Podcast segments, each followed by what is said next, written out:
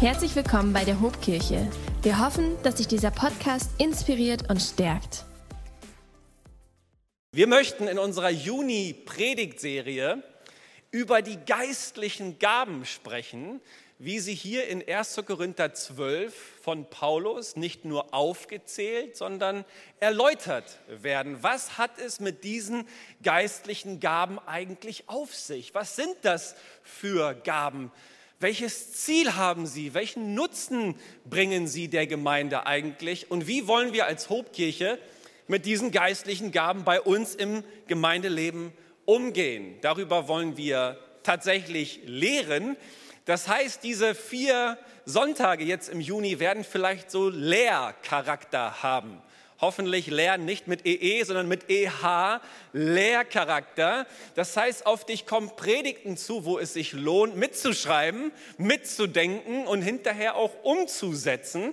Ich hoffe, du bist gut gewappnet für diese Einstiegspredigt in unsere Serie.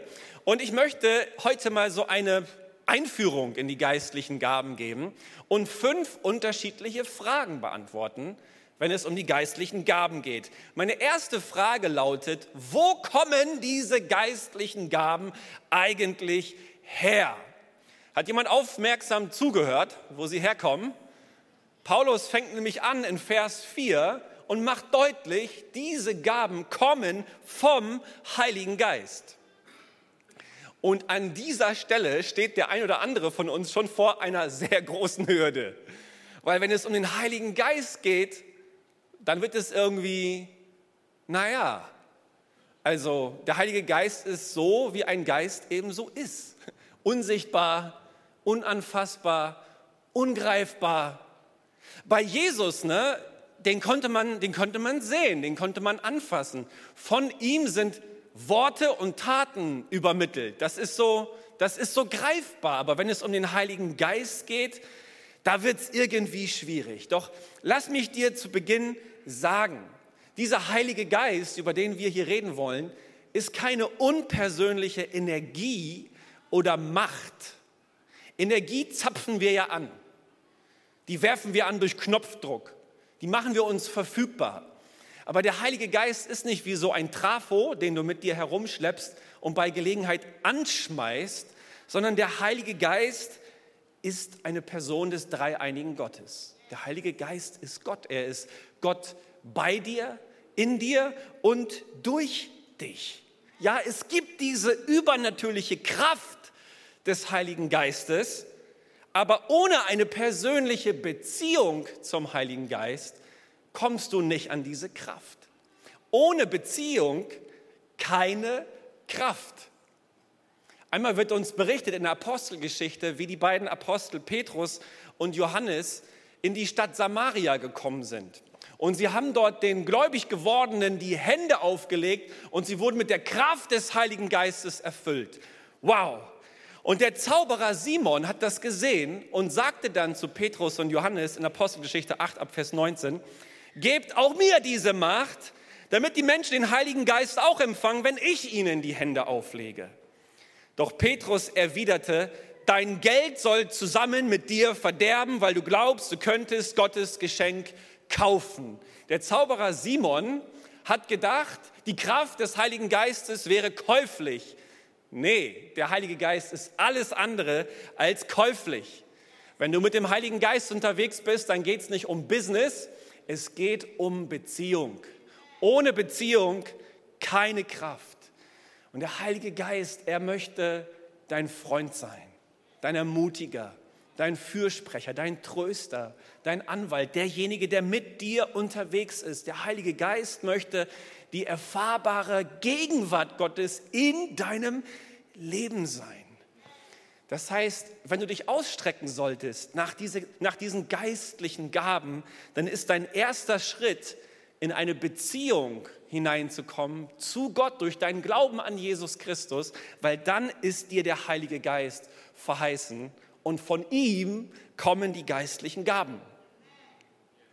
Zweite Frage, hey, wie viele geistliche Gaben gibt es überhaupt? Weiß das irgendjemand? Wie viele geistliche Gaben gibt es überhaupt? Naja, also Paulus hat hier in Vers 4 gesagt, es gibt verschiedene Gaben. Und dann in den Versen 8 bis 10 zählt er neun unterschiedliche Gaben auf. Aber es gibt auch noch an anderen Stellen im Neuen Testament Gaben, die in einer Art Liste dargestellt werden, zum Beispiel in Römer 12, in Epheser 4, in 1. Petrus 4. Aber hier in dieser Predigtserie werfen wir ganz konkret einen Blick auf 1. Korinther 12. Und ich möchte mal einen Vorschlag machen, wie man diese neun unterschiedlichen geistlichen Gaben gut sortieren und kategorisieren kann. Schaut mal auf folgendes Bild. Hier haben wir die drei Kategorien der Geistesgaben. Erstens das Wort der Weisheit, das Wort der Erkenntnis und die Gabe der Geisterunterscheidung, die kann man zusammenzählen als die sogenannten Offenbarungsgaben, weil die dazu da sind, etwas Verborgenes aufzudecken. Etwas, was verborgen ist, zu offenbaren. Und hier wirkt der Heilige Geist so auf der intuitiven Ebene des Menschen. Also wir sprechen von Intuition dann, wenn wir nicht etwas nach ganz langem Reflektieren und Nachdenken entscheiden, sondern wenn wir aus einem inneren Impuls heraus handeln. Und so könnte man diese drei Gaben definieren. Aus einem inneren, vom Heiligen Geist gewirkten Impuls heraus wird hier etwas aktiviert, um das, was für Menschen verborgen ist, offenbar zu machen. Über die Offenbarungsgaben werden wir in der nächsten Woche sprechen. Dann gibt es die drei Gaben Glaube, Heilungen und Wunder bzw. Kraftwirkungen. Und die könnte man zusammenfassen als Kraftgaben. Wenn der Heilige Geist diese Gaben aktiviert, dann demonstriert er die Kraft und die Gnade Gottes visuell. Also man kann das sehen und wahrnehmen, was hier passiert. In der übernächsten Woche werden wir über die Kraftgaben sprechen. Und am letzten Junisonntag sprechen wir drittens über die Sprachengaben. Prophetie, Sprachenrede, Zungenrede und auch die Auslegung dieser Sprachenrede.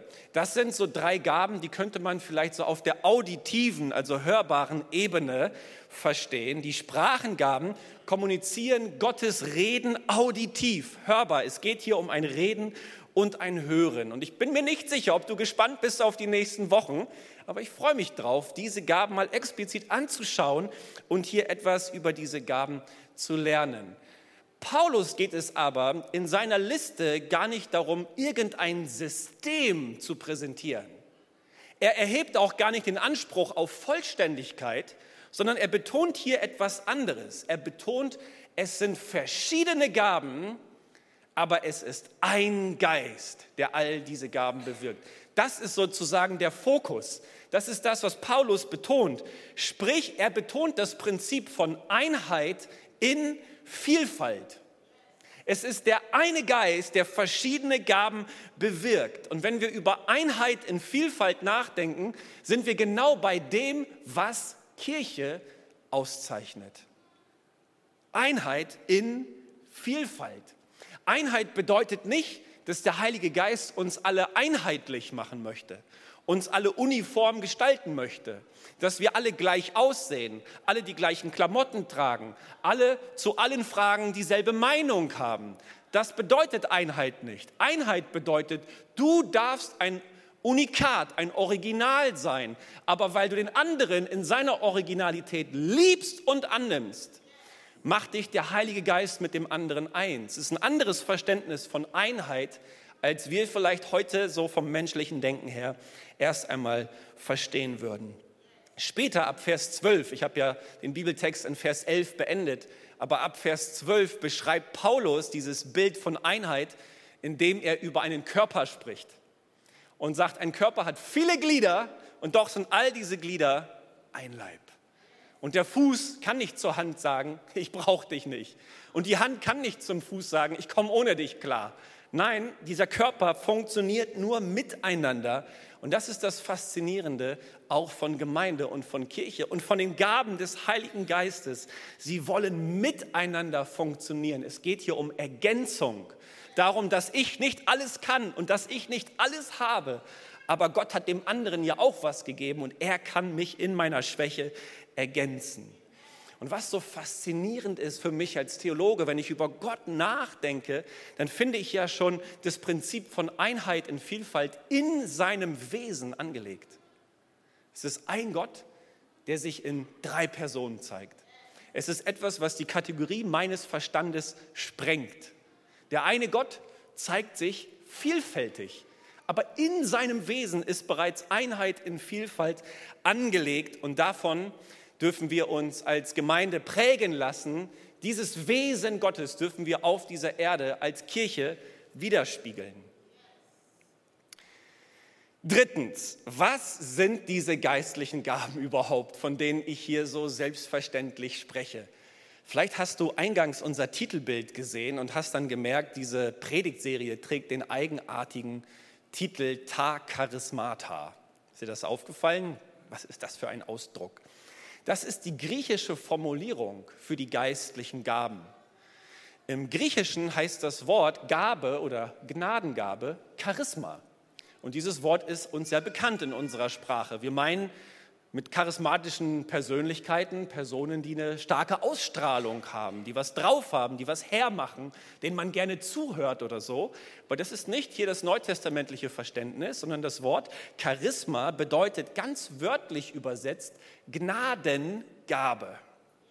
Also gar nicht so sehr Geistesgabe, sondern Gnadengabe. Denn das Wort Charis heißt Gnade und Ma, diese Endung, ist immer die Wirkung dessen, was davor steht. Wenn du so willst, Charisma ist die wirkende Gnade Gottes. Eine Gnadengabe.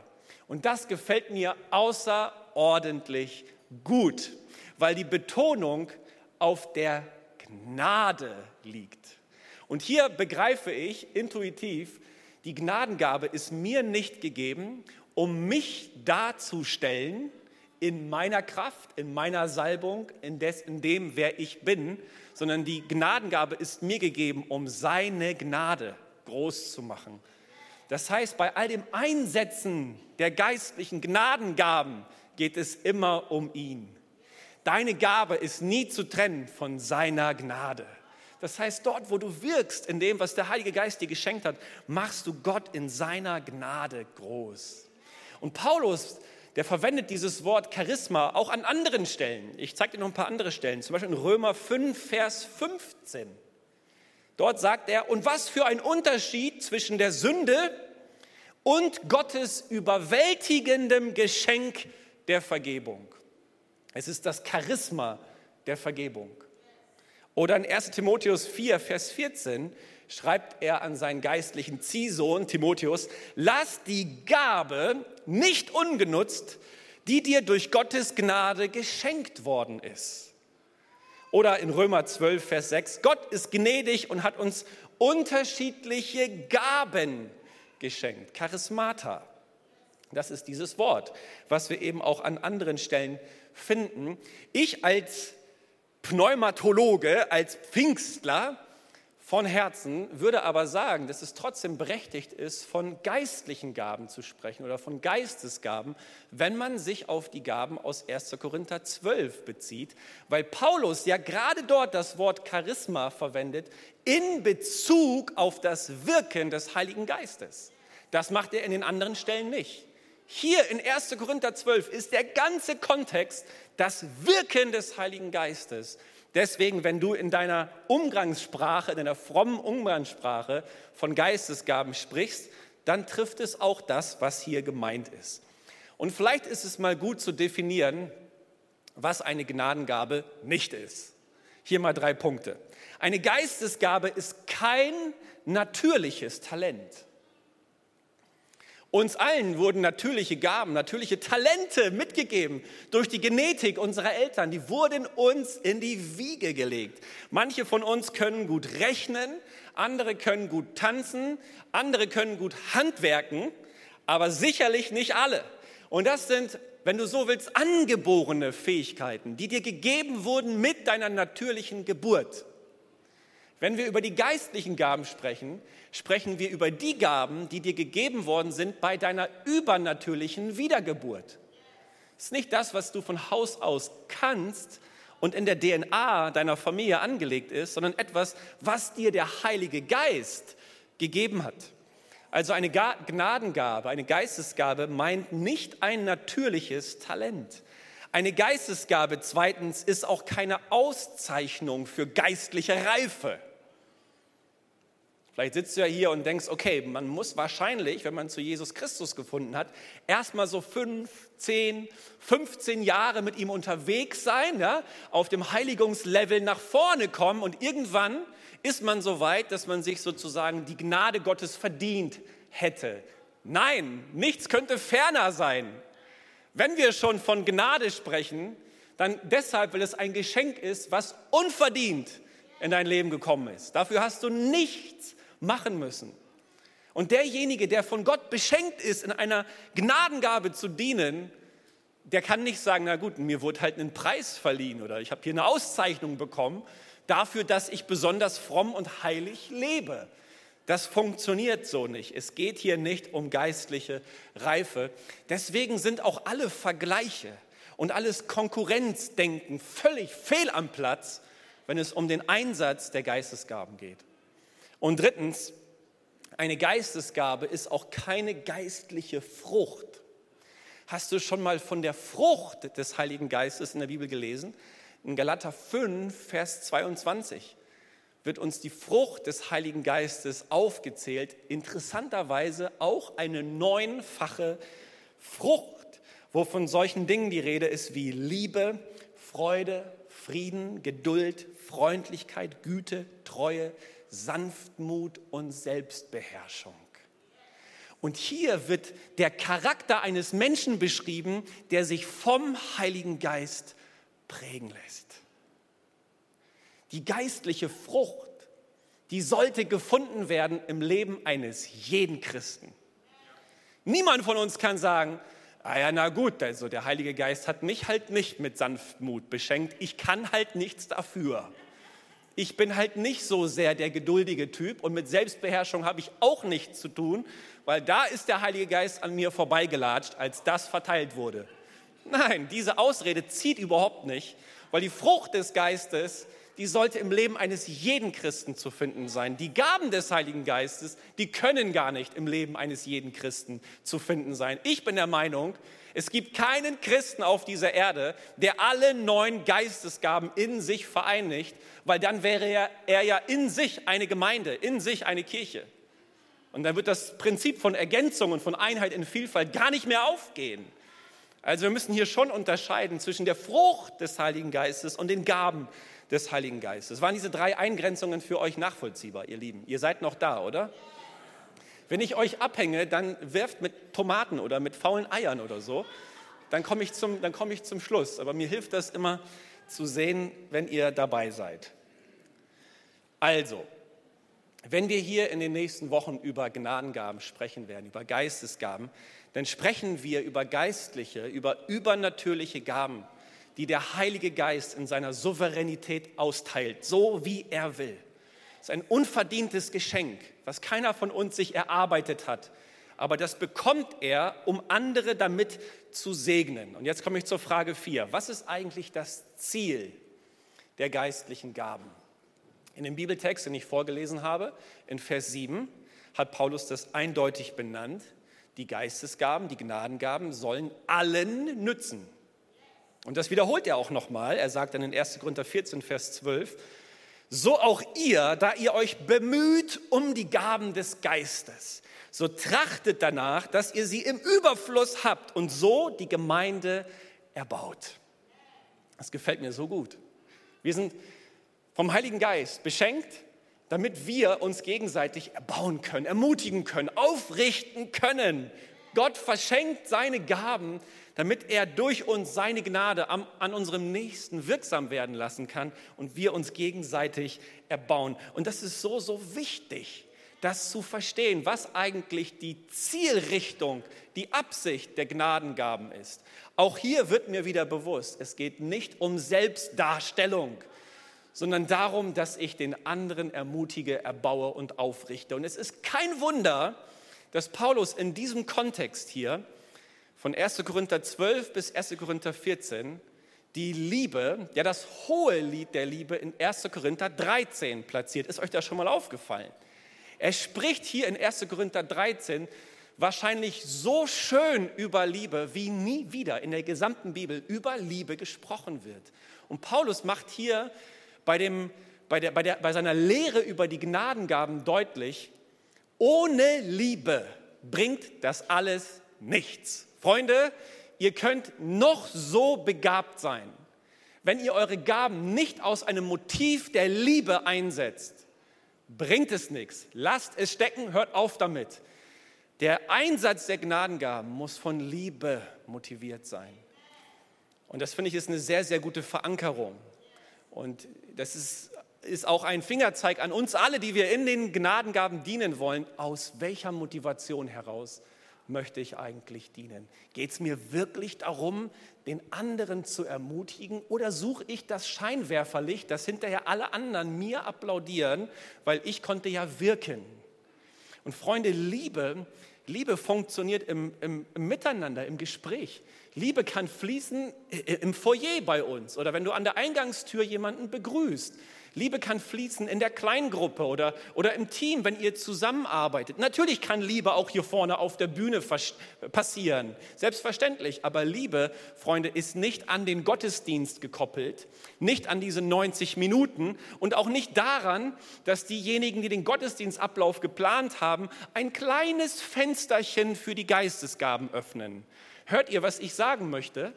Geistesgaben wirken nicht nur in diesen zwei Minuten, wo unser Moderator hier vorne vorliest, das Gebetsteam hat prophetische Eindrücke für uns. Das wäre eine Reduzierung und Degradierung der Geistesgaben. Nicht dieses kleine Fensterchen im Gottesdienstablauf lässt Gnadengaben blühen, unser ganzer Gottesdienst ist ein riesengroßes Fenster. Ja, der ganze Sonntag ist ein riesengroßes Fenster. Ja, mein ganzes Leben soll ein Fenster sein für die Gnadengaben, für die Geistesgaben. Ich möchte erwarten, dass überall, wo ich unterwegs bin, der Heilige Geist die Kraft und die Fähigkeit hat, etwas in mir zu aktivieren, was zum Segen werden soll für andere Menschen. Und dann möchte ich mich von ihm leiten lassen und diese Gnadengaben auch dementsprechend einbringen eine letzte Frage und dann kommen wir zum Abschluss. Meine letzte Frage lautet, jetzt muss ich nur meine Frage finden. Wie kann ich nun diese Gaben entdecken? Wie kann ich nun diese Gaben entdecken?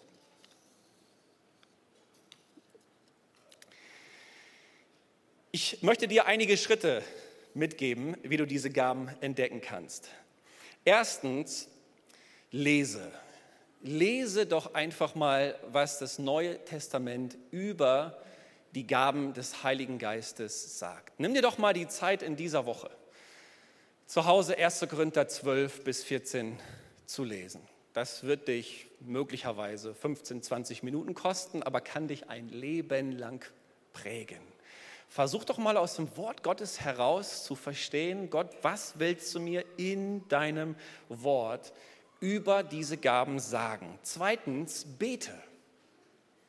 Bete doch einfach mal, Gott, welche Gaben möchtest du durch deinen Heiligen Geist mir geben und in mir aktivieren? In 1. Korinther 14, Vers 1 sagt Paulus, die Liebe soll euer höchstes Ziel sein, aber bemüht euch auch um die besonderen Gaben, die der Geist zuteilt, vor allem um die Gabe der Prophetie. Über Prophetie werden wir auch noch sprechen und warum Paulus dazu ermutigt, vor allem nach der Prophetie zu streben. Das Interessante hier, finde ich, ist, dass Paulus so stark betont, dass es der Heilige Geist ist, der die Gaben gibt, aber gleichzeitig trotzdem sagt, strebt danach, streckt euch danach aus. Ich glaube, wir haben es mit einem Gott zu tun, der gebeten werden möchte. Gott möchte unser Herz sehen, unsere Sehnsucht, dass wir uns ausstrecken danach, dass er uns beschenkt. Drittens, Frage.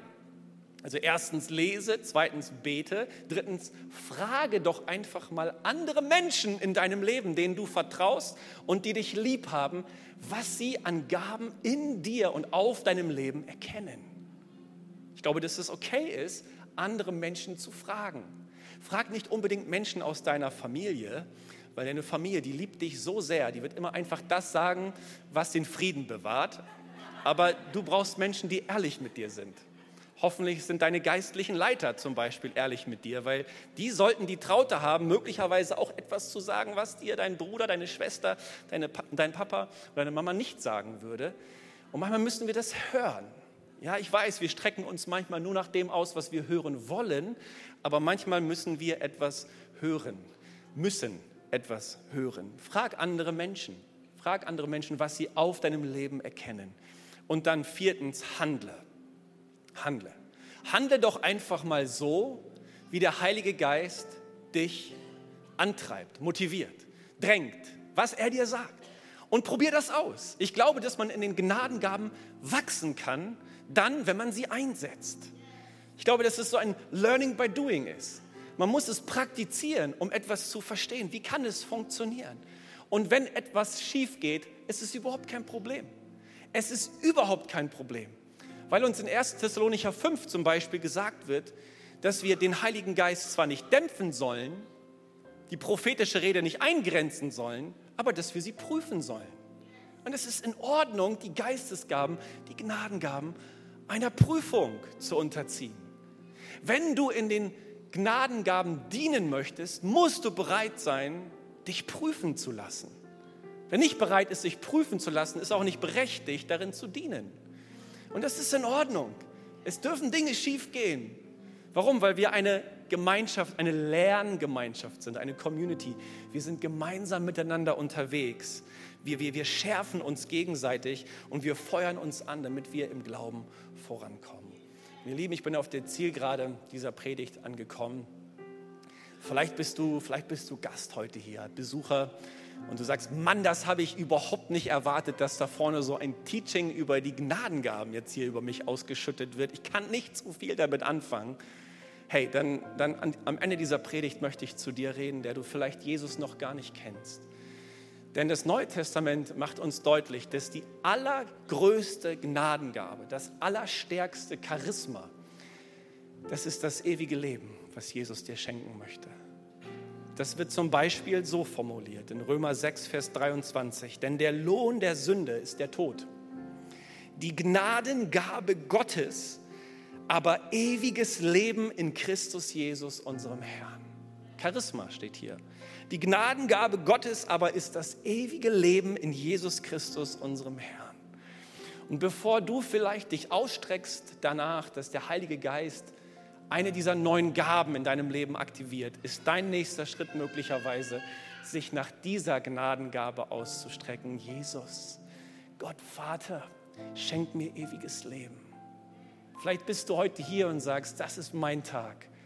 Ich habe schon oft von diesem Jesus gehört, aber irgendwie habe ich bislang nicht verstanden, welchen Bezug er konkret zu meinem Herzen, zu meinem Leben haben möchte. Ich sag dir, dieser Jesus, er möchte dir ewiges Leben schenken. Ein ewiges Leben, was nicht nur heißt, es ist unendlich irgendwann, wenn du diese Erde verlassen hast, ein ewiges Leben, was schon hier auf dieser Erde beginnt. Ein Leben von neuer Qualität, von neuem Sinn, von neuer Erfüllung, von neuer Freude, von neuer Gewissheit, dass du geliebt bist, dass du Wert hast, dass du Identität hast und dass du nicht nur äh, ein Unfall deiner Eltern gewesen bist oder ein Zufall der Evolution, sondern du bist ein Gedanke Gottes. Er hat sich dich ausgedacht. Er will dich und er will die Ewigkeit mit dir verbringen. Und das ist das, was wir als Hobkirche dir sagen, dir zupredigen wollen. Die eigentliche Gnadengabe ist das ewige Leben in Jesus Christus. Und wir sagen bei uns, dass wir immer nur ein kurzes Gebet weit weg sind von Gott. Und ich will dir helfen, mit einem kurzen Gebet mit Gott in Kontakt zu treten. Vielleicht können wir an diesem Punkt gemeinsam unsere Augen schließen. Und äh, ich möchte ein Gebet vorformulieren. Und wenn es dein Herz bewegt, dann, dann bete mir gerne nach. Für dich, der du, der du Jesus vielleicht noch gar nicht kennst und nachfolgst, kann dieses einfache Gebet ein Gebet der Lebenshingabe sein, wo du sagst, ja Herr, komm in mein Leben, ich will dir nachfolgen, ich will an dich glauben, hilf mir dabei. Das wollen wir jetzt gemeinsam beten. Und hey, Hobkirche, ich lade euch ein, mitzubeten. Vielleicht ist das eine gute Erneuerung eures persönlichen Glaubensbekenntnisses, das Leben Jesus zu geben. Und wir beten, Jesus, danke für dein Wort heute Morgen. Danke für deine Gnade für mein Leben. Danke, dass du mich liebst. dass du mich beschenken möchtest durch deinen Heiligen Geist. Hilf mir an dich zu glauben, dass du für mich gestorben bist und dass du nach drei Tagen wieder auferstanden bist und dass du lebst. Ich möchte dir folgen und ich möchte von dir lernen. Mein Leben soll dir gehören. Ich öffne dir mein Herz. Gib mir deinen Heiligen Geist und schenk mir die Gnadengabe des ewigen Lebens. Von heute bis in alle Ewigkeit. Amen, Amen, Amen. Wenn dich dieser Podcast gesegnet hat, würden wir gern deine Geschichte hören. Schreib uns doch unter hallo@ho.de oder noch besser, schau einfach mal persönlich bei uns vorbei. Wir freuen uns auf dich.